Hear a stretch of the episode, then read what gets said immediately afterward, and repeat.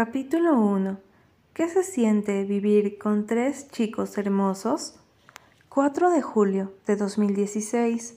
Claudia. ¿Qué se siente vivir con tres chicos hermosos?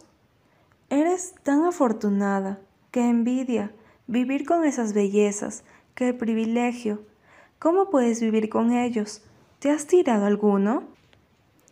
¿Podrías conseguirme su número de celular? Eso es solo un poco de lo que he tenido que lidiar desde que los chicos Hidalgo crecieron y se convirtieron en el sueño húmedo de todas las chicas de este lugar. Artemis, Ares y Apolo Hidalgo son los responsables de muchos suspiros de chicas en las calles y con los que crecí, aunque no seamos familia. ¿Cómo pasó eso? Bueno, mi madre ha trabajado como mujer de servicio para los Hidalgo desde que yo era una niña. El señor Juan Hidalgo nos abrió las puertas de su casa, dejándonos vivir aquí, por lo que siempre le estaré eternamente agradecida. Él se ha portado muy bien con nosotras. Cuando mi madre se enfermó hace un año sin poder seguir trabajando, él me dejó tomar su lugar de trabajo en la casa.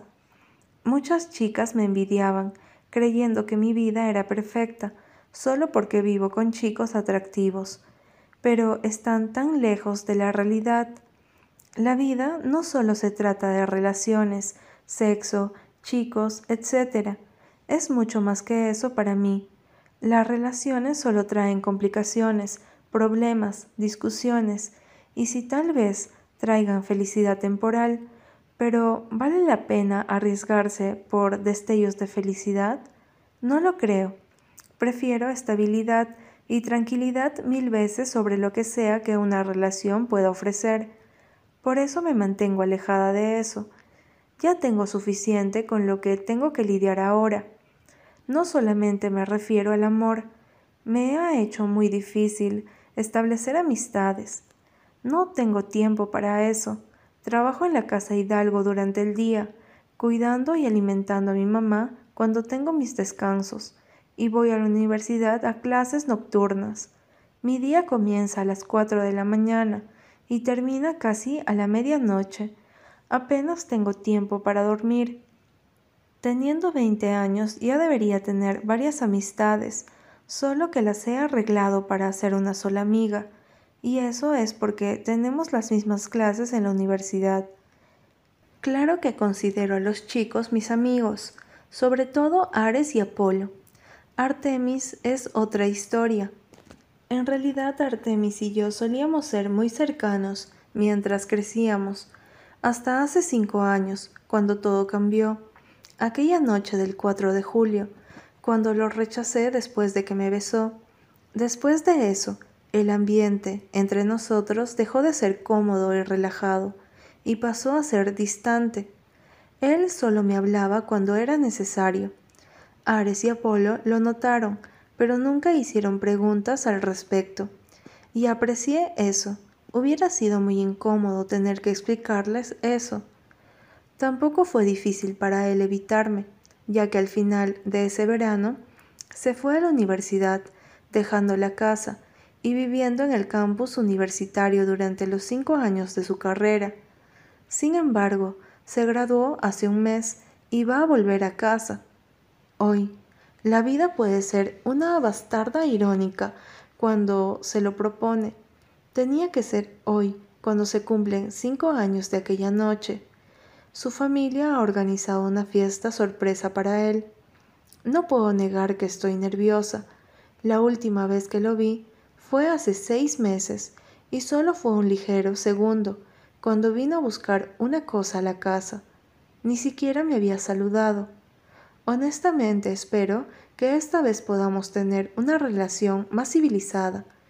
Ya han pasado cinco años desde aquella noche. No creo que aún lo recuerde. No digo que volvamos a ser tan cercanos como antes, pero que por lo menos podamos hablar casualmente, sin incomodidad. ¿La comida está en orden? Marta, mi madre, pregunta por tercera vez mientras subo el cierre de la parte de atrás de mi vestido negro.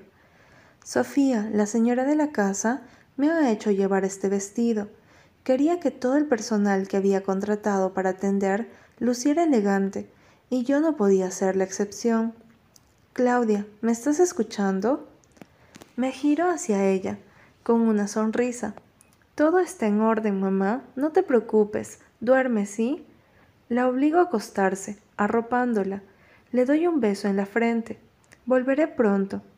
No te metas en problemas. Ya sabes, quedarte callada es mejor que ser honesta. Termino por ella. Lo sé. Ella acaricia mi rostro. No lo sabes. La gente que viene hoy puede ser muy grosera. No causaré problemas, mamá. Ya estoy grande.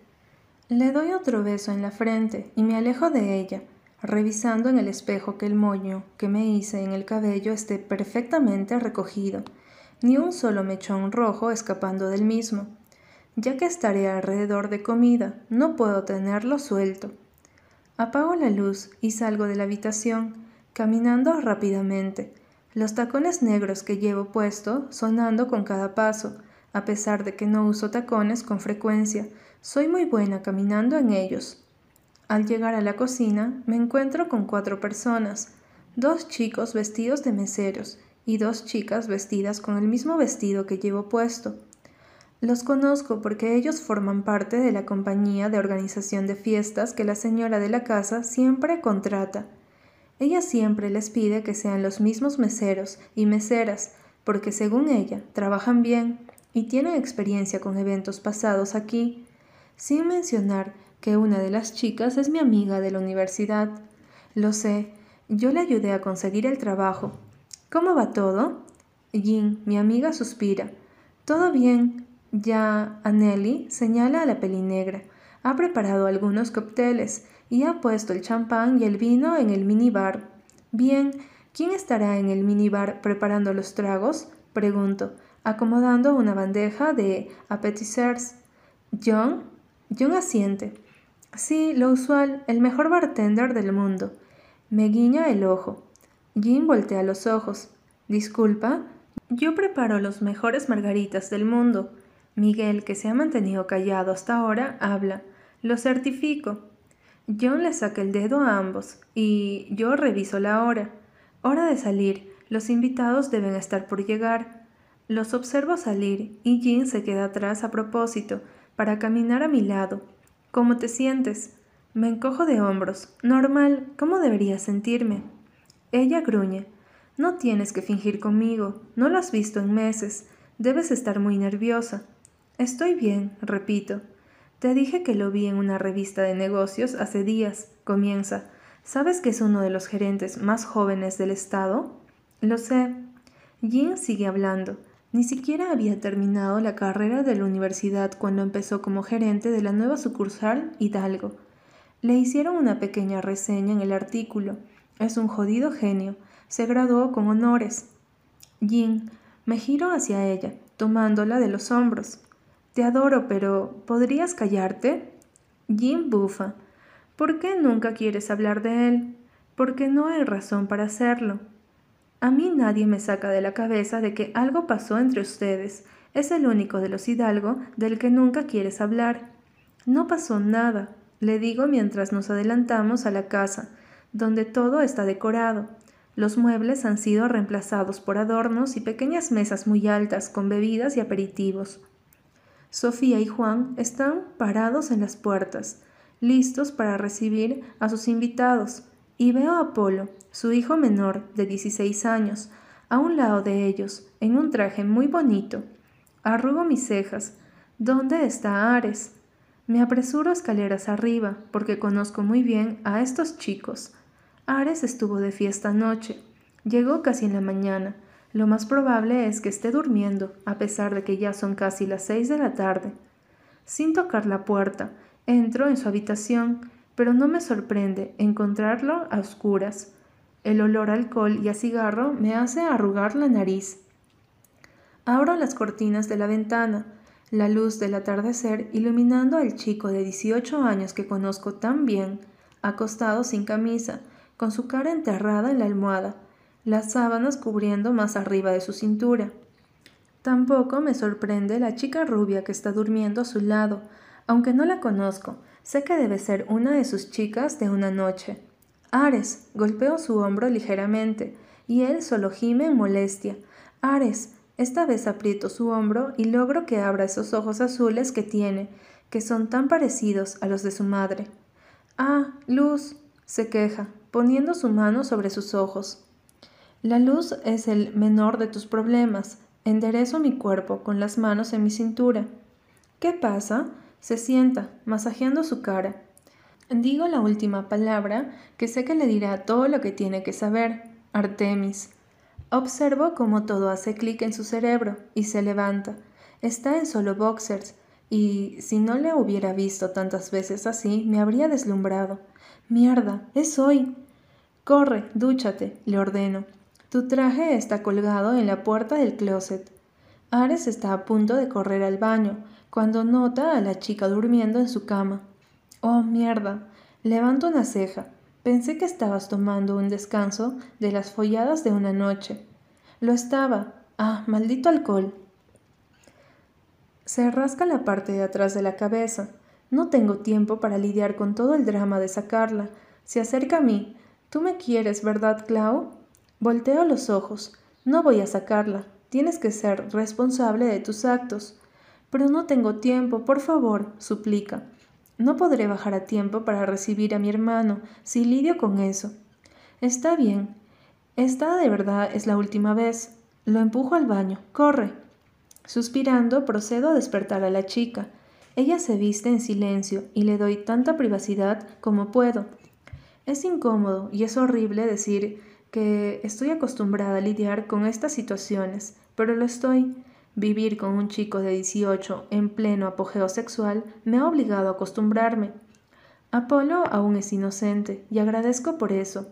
Debo admitir que la rubia es muy bonita y siento mucha pena por ella. Vamos, te pediré un taxi y te guiaré a la puerta de atrás. Ella luce ofendida. ¿La puerta de atrás? ¿Quién crees que soy? Y aún no me has dicho ¿Quién eres tú? Entiendo su pregunta. En este elegante vestido no hay nada que indique que soy del servicio de la casa.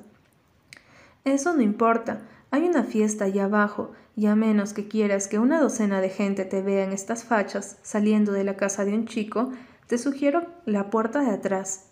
Ella me da una mirada asesina. Lo que sea. Malagradecida. Sé que estoy haciendo el trabajo sucio, y de ninguna forma apoyo las cosas que hace Ares, pero conozco al chico, sé que él es dolorosamente honesto. Él siempre les deja claro a las chicas lo que quiere, y si ellas aún así se lo dan, pues ya es responsabilidad de ellas si esperan más de él. Después de despedir a la chica y verla irse en un taxi, vuelvo a la fiesta.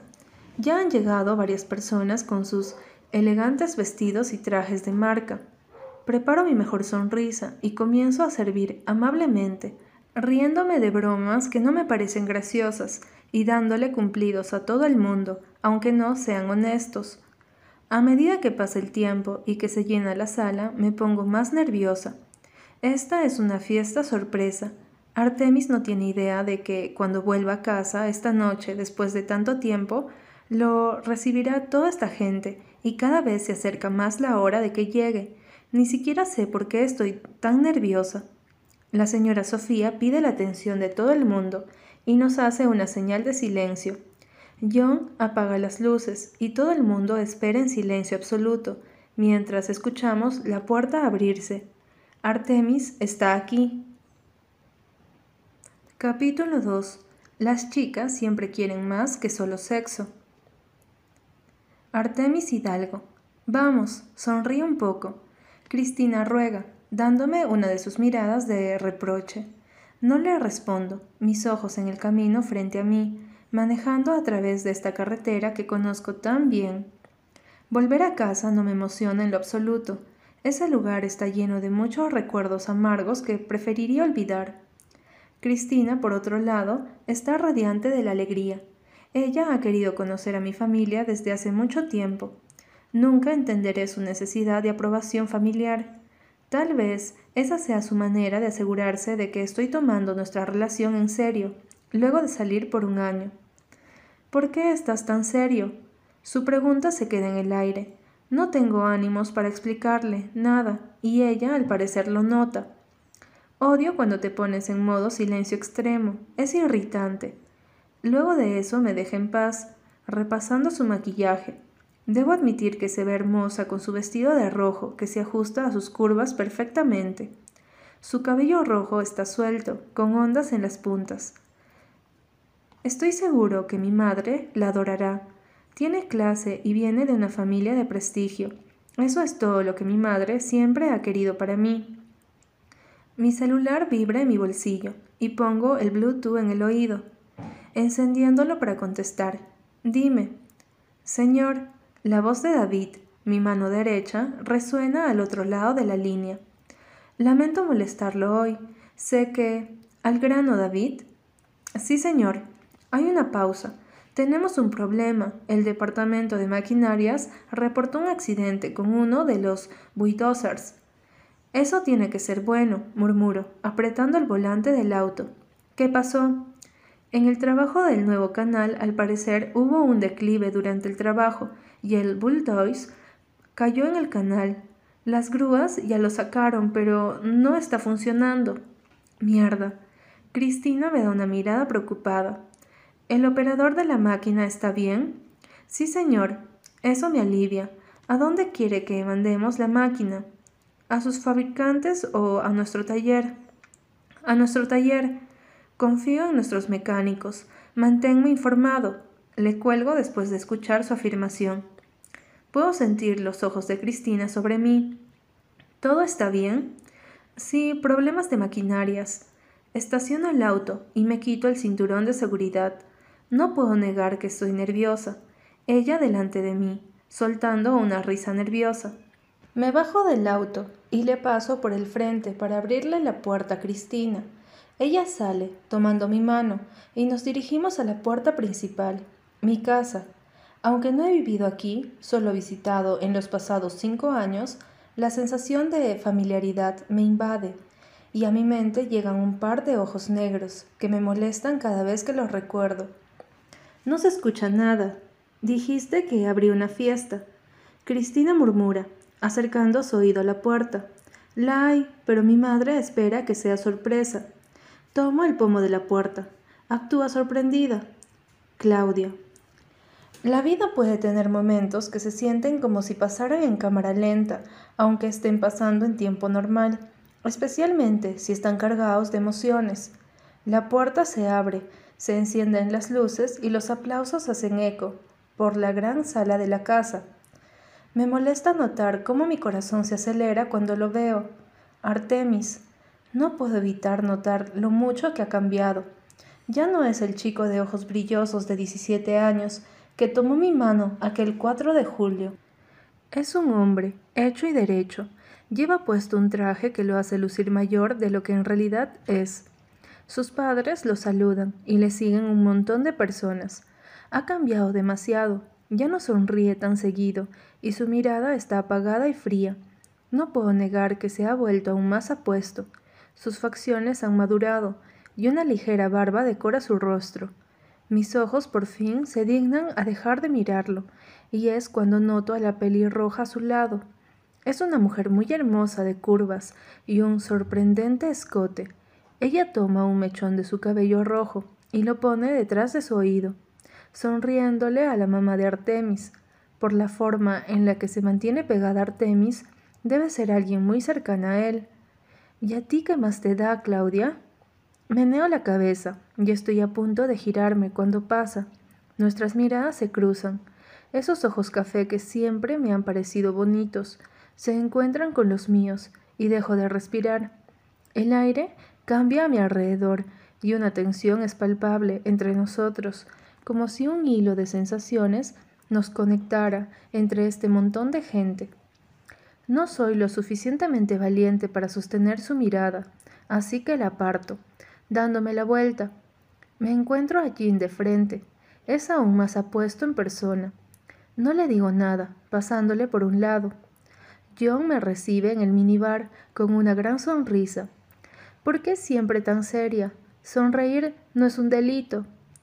Le paso la bandeja vacía de copas de champán para que las llene. No tengo motivos para sonreír. John me pasa otras copas llenas. No siempre tienes que tener un motivo. Además, se inclina sobre la barra. Te ves muy bonita cuando sonríes. Levanto una ceja. Ya te he dicho que tus intentos de coqueteo no funcionan conmigo. Jean aparece a mi lado. Por supuesto que no funcionan. A Clau le gustan los chicos con barba. John hace puchero. Puedo dejarme crecer la barba por ti. Estoy a punto de hablar cuando un par de brazos fuertes se envuelven a mi alrededor desde atrás. El olor a una colonia que conozco llega a mi nariz. Ares me aprieta con fuerza. Me salvaste, gracias. Me libero, girándome hacia él. Es la última vez. Él sonríe ampliamente. Lo prometo. Eso dijiste la última vez. ¿Te lo superprometo? Usa esos ojos de corderillo que seguramente le han conseguido muchas chicas. Ni siquiera le respondo y le golpeo la frente con mi dedo.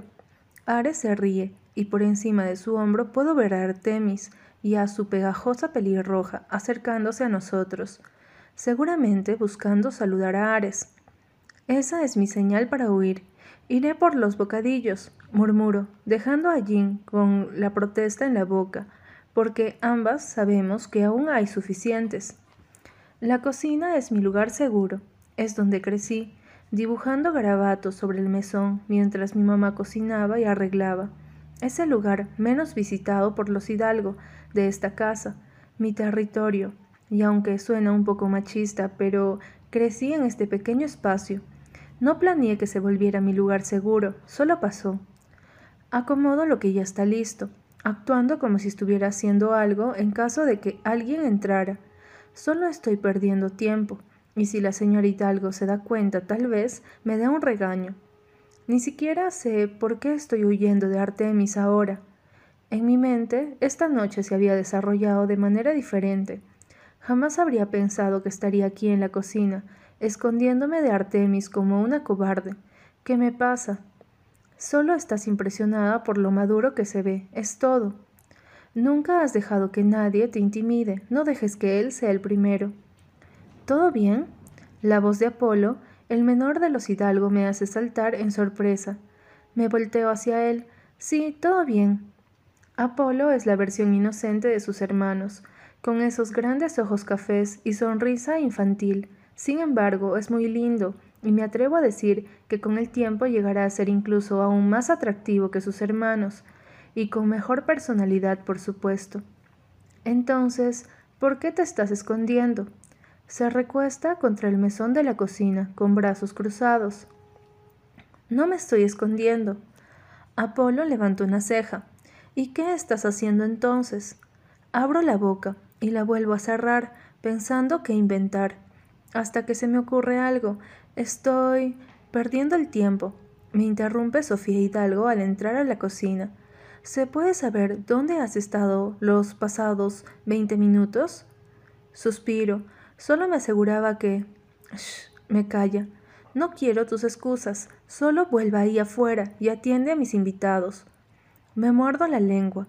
Le prometí a mi madre que me comportaría y que sería buena. Solo por eso. De mala gana le paso por un lado a Polo y vuelvo a esa farsa que llaman fiesta. Atiendo a la gente, sirvo bebidas y sonrío como un idiota. Mantengo mis ojos y mi mente alejadas del centro de atención de esta noche. Para mi desgracia, mi preocupación por no encontrarme Artemis me lleva a estrellarme contra el pecho de la persona que menos esperaba ver aquí, Daniel. Sus ojos brillan cuando encuentran los míos. Mi bella genio. Mierda. Hola, le saludo con la mano, y estoy a punto de pasarle por el lado cuando me detiene del brazo. ¡Ey, ey, espera! Me gira hacia él. Si crees que voy a dejarte escapar esta vez, estás muy equivocada. Me suelto de su agarre. Estoy un poco ocupada ahora. ¿Por qué has estado ignorando mis llamadas? Esta era la conversación que no quería tener. Entiendo que estés jugando a hacerte la dura, pero Dos meses ignorándome no es mucho. Ay, Daniel. Para resumirles la historia, Daniel fue el resultado de una noche de alcohol y ganas de tener sexo acumuladas. Él juega en el equipo de fútbol de Ares y está jodidamente bueno, a pesar de que es un año menor que yo. Es muy bueno en la cama. Si el sexo fue muy bueno, pero solo fue eso, sexo. Sí, soy muy honesta respecto a mi sexualidad y a lo que quiero. Que se joda la sociedad. Las mujeres también tenemos derecho a follar cuando nos dé la gana, como nos dé la gana, con quien nos dé la gana. Mientras me proteja y me cuide a mí misma, no tiene por qué ser el problema de los demás. Tal vez mucha gente me juzgue, pero no importa ni un poco.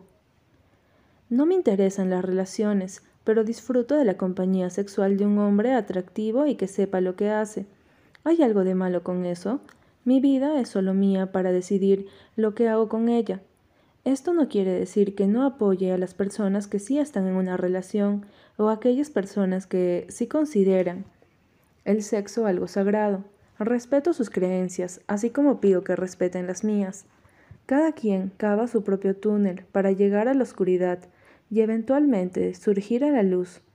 Así que, con la frente en alto, le digo a Daniel, Daniel, eres un hombre muy atractivo. Él sonríe. Gracias. Pero solo fue una noche loca. Honestamente, no me acordaba, así que por favor, déjalo ir, olvídate de mí. Su sonrisa no solo se desvanece, sino que la confusión se esparce por todo su rostro. ¿Qué? Me paso una mano por la cara en frustración. La gente a mi alrededor, la presión de que no me consiga otra vez la señora de la casa sin hacerme nada, despierta mi lado directo y frío. Daniel, fue solo una noche de sexo y ya. No estoy jugando a hacerme la dura. Solo quería follarte, lo hice y ya. No te creo. Suspiro. ¿Por qué? Las chicas siempre quieren más que solo sexo.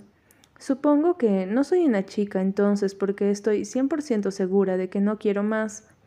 No sé a qué carajos juegas, Claudia, pero para. Ya me tienes lo suficientemente interesado. No tienes que esforzarte así. Hombres, ¿por qué es tan difícil creer que una chica solo quiere disfrutar su sexualidad sin querer más? No estoy jugando a nada y... ¿Pasa algo? Ares se nos une, dándonos una mirada cuestionable. Yo le sonrío. No, de hecho ya me iba. Desaparezco tan rápido como puedo, dejando a Daniel con la palabra en la boca. La fiesta transcurre con normalidad y cuando se acaba, Jin y los demás me ayudan a limpiar antes de irse a descansar. Me aseguro de que mi mamá esté durmiendo bien y vuelvo a la cocina para revisar que todo esté en orden. Me paso las manos por la cara, suspirando. Cansada, dejo de respirar al escucharlo. Su voz también ha cambiado. Es mucho más varonil, gruesa, demandante de lo que recuerdo. Me volteo para enfrentarlo, por primera vez en tanto tiempo. Artemis.